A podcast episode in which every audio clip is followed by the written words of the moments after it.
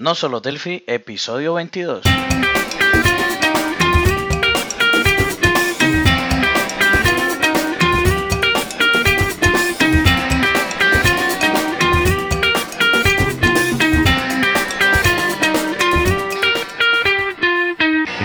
A nosolodelphi.com, el podcast, el programa donde hablamos, entre otras cosas, de Delphi. Mi nombre es Emilio Pérez, formador Delphi y MVP de Embarcadero de España. Y al otro lado tenemos a Johnny Suárez, experto en Delphi y también MVP de Embarcadero de Colombia. Hola Johnny, ¿qué tal? ¿Qué tal la semana? Bien, Emilio, trabajando duro, con, con un poco menos de, de, tos, trabajando ahí en, Abati, en Abatic, lo de Unigui. Sigo pues emocionado con, con el tema de, de haciendo unas cosas sobre los, el lock, conectándome un servidor de, de sobre, Syslog, sí, exacto, sobre Syslog y aprovechando pues que Unigui tiene de todo para, para todo, ¿no? Todo, todo, lo, que, lo que uno necesite de Unigui, ahí está. Por ejemplo, está esa función de para manejar los logs en un archivo, ya Unigui tiene esa parte ahí, no nos toca ponernos a instalar más cosas ni nada, sino que ya está ahí en el framework de Unigui. Me, me ha impresionado mucho estos días porque me parece que es un framework muy completo, ¿no? Pues la verdad que meto la cuña publicitaria, ¿no?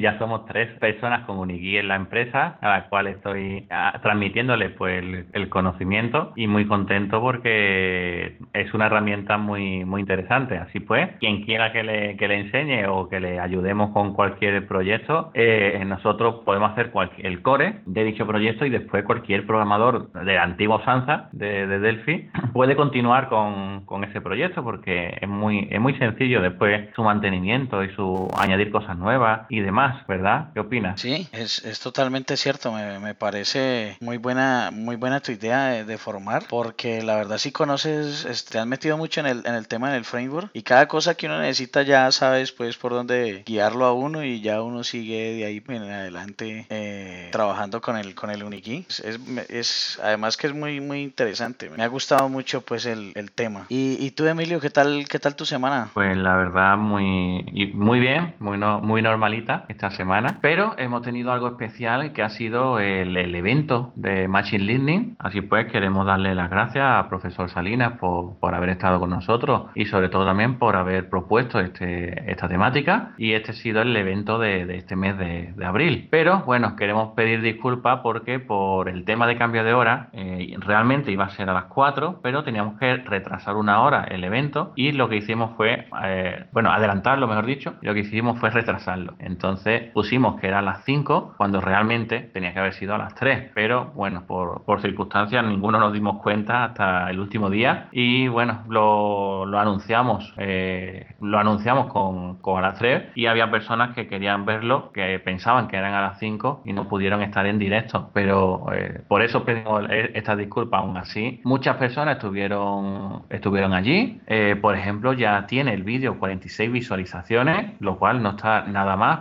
nada mal para ser algo tan específico como es eh, Machine Learning y sobre todo más específico aún que es en, Linux, en, en Delphi, eh, uniéndolo con, con, máquinas, con Python, Linux, etcétera. Y la verdad que, que muy contento, ¿verdad? Sí, es genial, ese le estuvo muy bien y me alegra pues que la, la gente haya asistido. No, no, sé cómo hacen ustedes por allá en los demás países para cambiar de hora y acostumbrarse a ese pues menos mal aquí es solo una hora siempre y ya.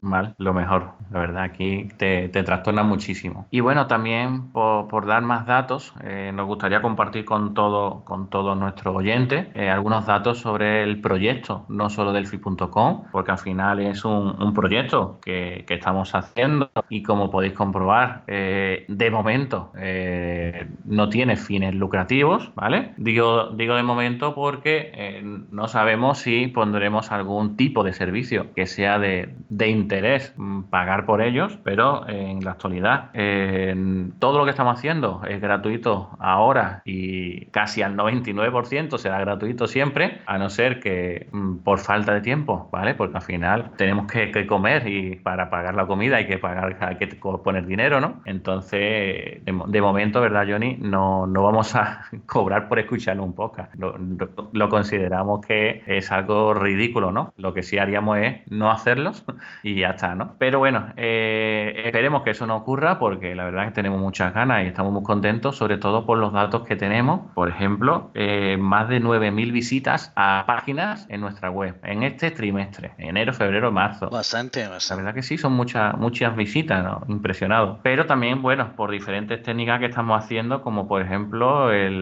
los pequeños cursos que, estamos, que hemos puesto, eh, también el, tema de, de, lo, de haber puesto vídeos en YouTube, que hacen que lleguen también visitas, el movimiento que estamos haciendo en las redes sociales. La verdad es que eh, muy contento. También por dar más datos, eh, una media de 100 personas nos escuchan cada podcast, ¿de acuerdo? Entonces, si tenemos ya 22 podcasts, pues 2.200 eh, sesiones, ¿de acuerdo? La verdad que, que, muy, muy interesante, ¿vale? Por dar más datos también, que quizás sea lo que más os pueda eh, convencer y es que el podcast que más eh, visitas ha tenido ha sido el de Jason, el podcast número 14. Eh, después le viene el de Delphi MVC Framework, el, podcast número 18. Otro, el 12, sobre componentes de base de datos, que es el, como he comentado, el 12. Y en cuarta posición tenemos el de la entrevista con Fernando Rizato, que es el podcast número 10. Conclusiones así a bote pronto, pues que os gustan los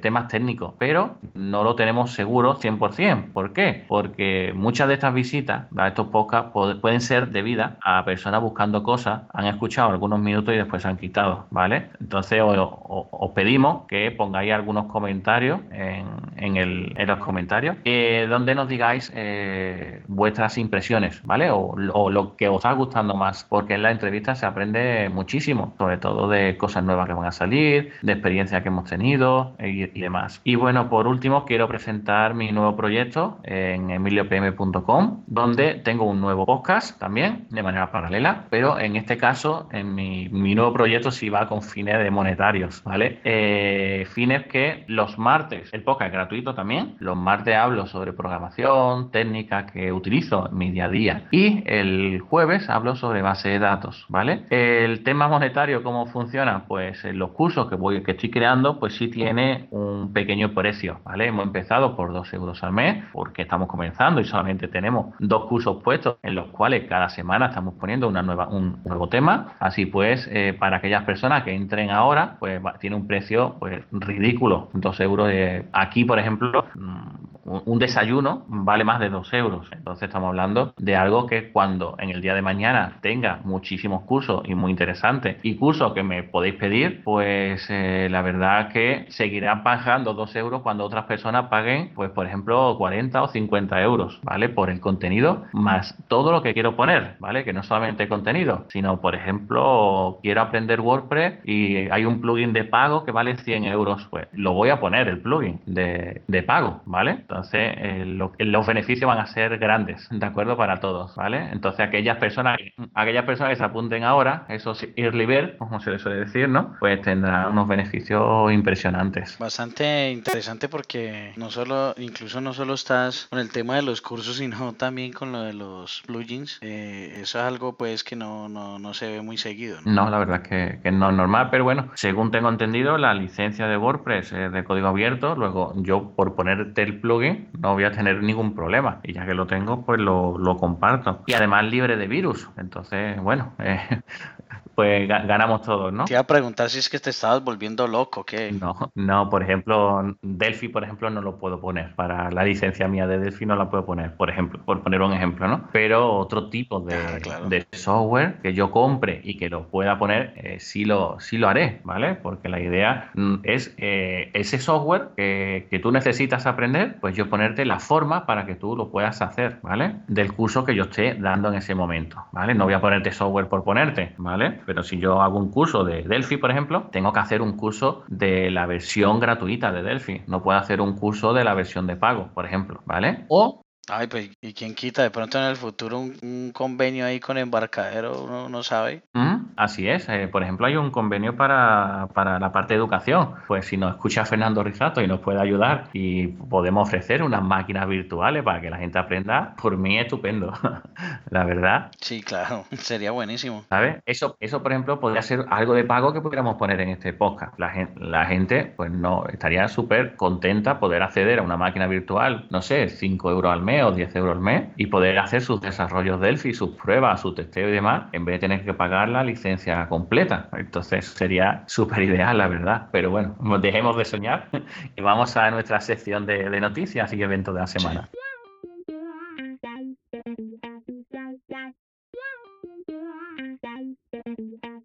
Así pues, Johnny, ¿qué, ¿qué, noticias tenemos esta semana? Bueno, se va a realizar un evento gratuito el día 19 de abril de este año eh, a las 8 de la mañana, eh, eh, GMT-6, ¿no? O sea, a las 8 de la mañana en Canadá sería como a las como a las 9 en México y aquí en Colombia sería a las 8 y en España sería a las sí a las a las 5 de la tarde ok y entonces eh, este evento ¿a qué de qué se trata este evento este evento tiene eh, la siguiente descripción. Cuando se trata de desarrollar aplicaciones móviles eh, mantener los datos en, en, nuestros dispositivos es una característica imprescindible pero también puede ser arriesgado no con interface integrado se pueden implementar aplicaciones a multidispositivos de alto rendimiento mantienen un cifrado de 256 bits. Eh, ocupan poco espacio y necesitan poca o ninguna administración. ¿Qué se va a aprender en este webinar? Eh, que el uso de interface en aplicaciones móviles es, es muy fácil, es mucho más fácil de lo que se espera y que en general eh, se aprenderá a desarrollar aplicaciones móviles usando interface. ahí en este webinar dicen que van a aprovechar para mostrar algunas características de interface como lo que es el Change View eh, no sé, Emilio, si te acuerdas lo que es el, el POS7 para, para ejecutar el. Eh, para mostrar como las notificaciones a, una aplicación que esté conectada, eh, decirle que hubo un cambio en, en, alguna cosa, ¿cierto? Entonces la aplicación tiene que ir, recibe la notificación, va a hacer su propia consulta y eso pues genera problema ahí de, de performance, que aunque es muy útil y ha sido muy utilizado. Pero entonces Interbase incorporó ahora una característica llamada Change View, donde uno puede decirle, eh, vea Interbase, hágame un favor, muéstrame los cambios que hubieron desde la última vez que miré. Entonces él le devuelve los registros diciéndole, se borró este registro, se actualizó este otro, se insertó este otro. Eso es mucho más eh, rápido y, mucho más útil. No, no, eh, no, no solamente para utilizarlo como, como evento o como alerta, sino también que uno puede hacerle consultas como para llevar sus propios logs o, hacer comparativos. La verdad que muy interesante o por ejemplo hacer sistemas de, por ejemplo, eh, doy de alta en un sitio y quiero que se sincronice en otro. Eh, quiero enviar que saca, qué cambios son los que han habido, ¿no? ¿Y por qué? Porque, bueno, eh, tengo aquí en mi equipo que ha ocurrido estas cosas, pero tengo que enviarlo al servidor, ¿no? Porque una cosa es mi PDA o mi móvil y otra cosa es lo que en la central tienes que saber, ¿no? Entonces, esos cambios, esa vista de cambios es muy... Sí, bastante. Creo que en ese sentido es que van a enfocar la, la conferencia, porque como la van a enfocar hacia dispositivos móviles, entonces, claro, ahí van a hacer la sincronización con el Change View. Bastante interesante ese tema.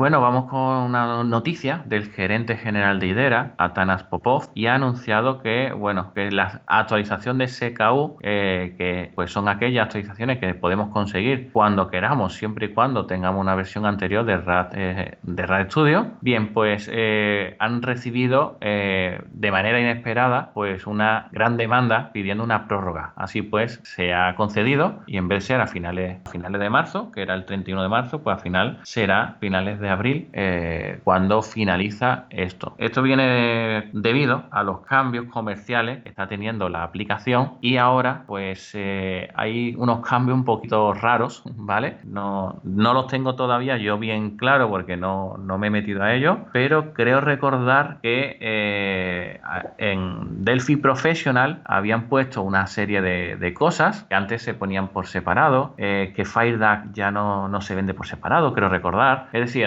bueno, hay unos cambios que si estáis pensando adquirir Delphi ahora, pues eh, miradlo y hablarlo con vuestros comerciales por si podéis pedirlo antes o después de, esta prórroga, ¿vale? Sí, así es, unos cambios bastante eh, que, uno no termina como de comprender, pero que sabe que son buenos porque, porque por ejemplo, el Delphi profesional ya viene incluido el FireMonkey, ¿no? Que antes venía por separado, pero no me queda muy claro es el tema del FireDAC, si lo van a seguir vendiendo por separado o está incluido, eso ya tocaría pues con un comercial como tal. No, yo creo que Firedance no está incluido, creo, recordar. Pero no sé, pero tampoco, si tú te metes a la página, no está activo tampoco para comprarlo. Y entonces... No, no, no, creo que te lo dan en la, siguiente versión. o sea que por eso te digo que mejor hablar con, con un comercial de la zona, a ver si, porque muchas veces los comerciales no les llegan tampoco toda la información porque son cambios muy, muy, muy grandes y bueno, ah, es cuestión de, de, de nosotros, bueno, nosotros avisamos, ¿vale? Que lo, que lo tengáis en cuenta, ¿de acuerdo? Porque nosotros no, no somos comerciales porque ni siquiera vendemos, vendemos Delphi. Así pues nosotros programamos, ¿verdad?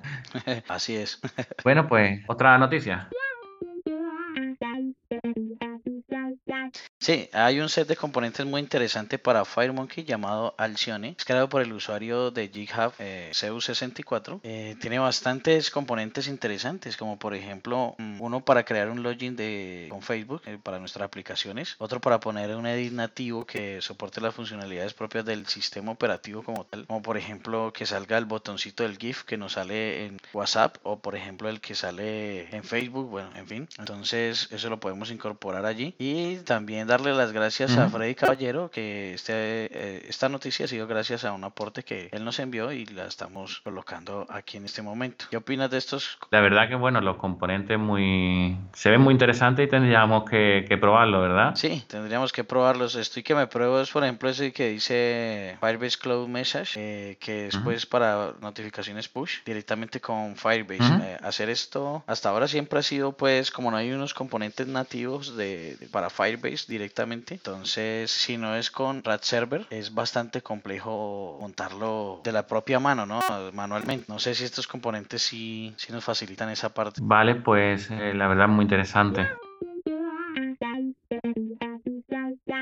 Vamos a ir con otra noticia y, por ejemplo, para este, en este caso es en el en el mundo de los videojuegos y es que Castle Game Engineer, es decir, un motor de, juegos, ¿vale? Eh, se ha hecho socio, es ahora socio tecnológico de Embarcadero. A día de hoy, pues tenía menos prioridad la parte de Delphi porque ellos lo que hacen es un motor gráfico para juegos en Object Pascal y le daban menos prioridad a, Delphi. Pero ahora ya se le ha quitado la, la excusa, ¿vale? Porque ese socios ya tienen acceso a, todo el entorno de desarrollo de Delphi y por eso van a darle prioridad para que sus juegos, eh, su motor, eh, para crear juegos 2D y 3D, pues puedan ser compilados desde Delphi. Así pues dejaremos la noticia en la, escaleta del programa. Interesante pues poder crear un motor para juegos con Delphi, que es, un tema que siempre ha sido como esquivo en nuestro lenguaje y no solo entramos pues a crear videojuegos, sino motores de videojuegos, que es una cosa muy muy, interesante, crear la inteligencia a un juego, el movimiento a un personaje, por ejemplo, es algo eh, que deberíamos sacarle mucho provecho también. Hombre, eh,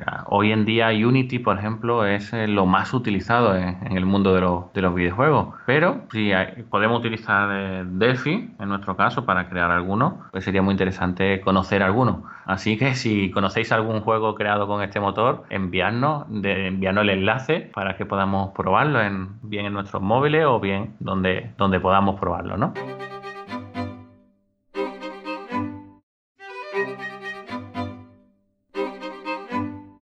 Y bueno, vamos a ir a la sección del tema de la semana. Así pues, esta semana vamos a hablar sobre documentación de código fuente en Delphi. Así pues, una de las primeras cosas que nos enseñan en cualquier lenguaje de programación es que debemos de comentar el código fuente, ¿sabes? ¿Qué debemos y el cómo? ¿Vale? Así pues, si en Delphi queremos comentar una línea, lo hacemos con doble barra. Si queremos comentar varias líneas, lo hacemos con las llaves o encerrando el paréntesis asterisco, ¿vale? Serían dos opciones de ese comentario multilínea aunque sea algo muy sencillo de lograr, en la mayoría de los casos, la mayoría de los programadores nos resulta muy tedioso documentar las cosas que estamos realizando, aunque sepamos que es algo muy necesario. ¿Necesario por qué? Porque en el futuro otros desarrolladores deben de tocar ese código. Y bueno, al tener que tocarlo, pues no es lo mismo que te lo expliquen a tener que estar traduciendo lo que pone. También es posible que nosotros en el futuro queramos tocar ese código y también tenemos que hacer lo mismo, repensar qué hicimos en ese momento ¿verdad? Así pues, eh, tenemos que ayudar. ¿Y cómo ayudamos? Pues poniendo comentarios. También puede ocurrir que personas ajenas al código fuente quieran acceder a la documentación. Entonces tienen que saber pues qué procesos tenemos, qué variable hemos usado o qué tipo de variable, porque en ocasiones necesitamos saber el tipado. También qué clases tenemos, qué propiedades tienen cada una de ellas, cómo interactúan unas con otras y demás, ¿vale? Tenemos, necesitamos información. Este procedimiento para calcular el importe, ¿cómo lo hace, no? necesita algo y es ajeno al código. Entonces tenemos que pasarle un PDF, un HTML, una información. Pues para ello necesitamos soluciones que nos hagan pues un poquito menos tedioso eh, esta documentación. Y tenemos, a grosso modo, ¿vale? Porque vamos a hablar solo de dos herramientas. La primera se llama PassDoc, es muy interesante, es gratuita, tiene muchísimas características, pero es un poquito más tediosa de eh, trabajar con ella. La otra se llama Document Insign, es más visual, más agradecida, está integrada en el entorno eh, de Delphi, eh, nos va a hacer un poquito más divertida, ¿no? Por llamarlo de alguna manera, el documentar el código y por ende es la favorita de los programadores Delphi y por ello también de, de Johnny, ¿verdad? Sí, claro, a mí me gusta mucho trabajar con, con Document Insight por, precisamente por lo que acabas de decir. Hace que uno vaya creando la, la clase, digamos, por ejemplo, estamos creando la clase, hacemos Shift Control D y de una sale la ventanita de documentación. Dependiendo de donde estemos parados, sale con las opciones eh, de forma coherente. Por ejemplo, si estamos parados en una función, entonces ahí va a salir descripción de la función, resumen, ejemplo, descripción del parámetro 1, 2, 3, n, n parámetros los que tengamos. Va a salir que el remarcado podemos hacer, por ejemplo, eh, links entre, la documentación puede ser o hacia una página externa. Por ejemplo, si uno crea una, una clase B que es heredada de la clase A, entonces uno puede colocarle el link hacia la clase A. Eh, bueno, con PassDoc también se puede hacer ese tipo de cosas. De hecho, con PassDoc se pueden hacer, creo que muchas más cosas, como por ejemplo, trabajar con CSS para la generación del código en la página web, que para que bien bonito. Eh, eso se podría hacer con PassDoc. Sin embargo, PassDoc es mucho más eh, manual, ¿no? Mucho más eh, tedioso de trabajar mientras que Document Insight te coloca los comentarios en, ahí y los puedes exportar a una página web, a un archivo CHM de ayuda o simplemente dejarlo ahí porque, por ejemplo, cuando vamos a usar la clase A, por, por volver al ejemplo de ahora, entonces si lo vamos a utilizar y luego la función que hicimos que teníamos documentada, entonces ahí mismo en el, en el, en el insight de, de, de Delphi, en el autocompletado, perdón, aparece la documentación que nosotros escribimos allá en el, en el, en el otro lado con el Document Insight. Entonces siempre la tenemos a mano cuando estamos programando, cuando de pronto necesitamos exportarla y mostrarla, por ejemplo, a un consumidor de nuestro web service y decirle, ah, es que le vamos a mostrar este pedazo, este, o a otro programador. Entonces es bastante útil, bastante fácil de utilizar. La verdad que es muy interesante esta forma de, documentar por lo, por lo dicho. Eh, van a tener a, nuestra aplicación, van a tener acceso, pues bien, otros programadores, bien, eh, analistas que tienen que saber qué se ha hecho en cada función. Y muchas veces estos analistas pues no saben desarrollar en el código que tú escribes, ¿vale? Sino que lo que entienden es eh, esto, este es el input y este es el output, esto es lo que tiene que entrar y esto es lo que tiene que salir. Eh, personas que hacen testeo, ¿vale? Los testers y tienen que saber pues crear, usar tu procedimiento para saber qué entrada y qué salida y demás. Y tu código, tus clases, no solamente procedimiento, tenemos que ver el todo, ¿no? Y bueno, todo esto si está bien documentado, pues muchísimo, muchísimo mejor. Y esa es la asignatura pendiente que tenemos todos los programadores, porque eh, aquí muchas veces vienen problemas de tiempos, ¿de acuerdo? No solamente el, programador en sí, ¿vale? Sino eh, que nos centramos en solventar el problema y una vez que está solventado decimos, ya te hemos terminado, ¿vale? Ya hemos conseguido sacarlo y se nos olvida que tenemos que dedicar, aunque sea medio minuto, a escribir algo, ¿vale? Eh, y es por la euforia del momento, muchas veces, ¿vale? O casi siempre. Entonces, eh, son pequeños detalles que, tenía, que tenemos que hacer en el momento que estamos escribiendo ese código, en el momento que no solamente escribiendo, sino modificando el código, porque muchas veces modificamos un procedimiento y no cambiamos el comentario anterior y luego ya deja de valer el comentario que tiene, ¿vale? Y puede ser más en, enredoso o peor el comentario, porque nos dice una cosa que realmente no es, ¿vale? Entonces, tenemos que tener cuidado con las dos cosas, escribir nuevo o modificar uno que ya exista.